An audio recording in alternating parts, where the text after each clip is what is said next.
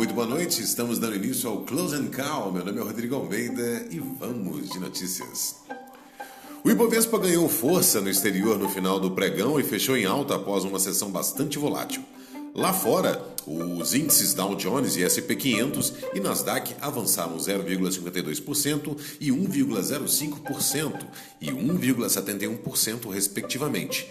Em destaque ficaram as ações da Amazon, que tiveram ganhos de 5,1% depois de recomendação de compra da Bernstein. Vamos de agronegócio.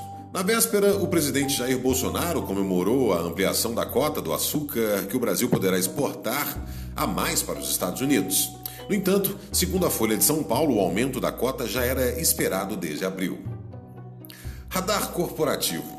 No noticiário de empresas, um dos destaques foi a declaração da TOTUS de que o Comitê Especial Independente da Lynx tem trabalhado para retardar ou mesmo impedir a análise de proposta da TOTUS que para unir as empresas com objetivos de favorecer a proposta feita pela Stone.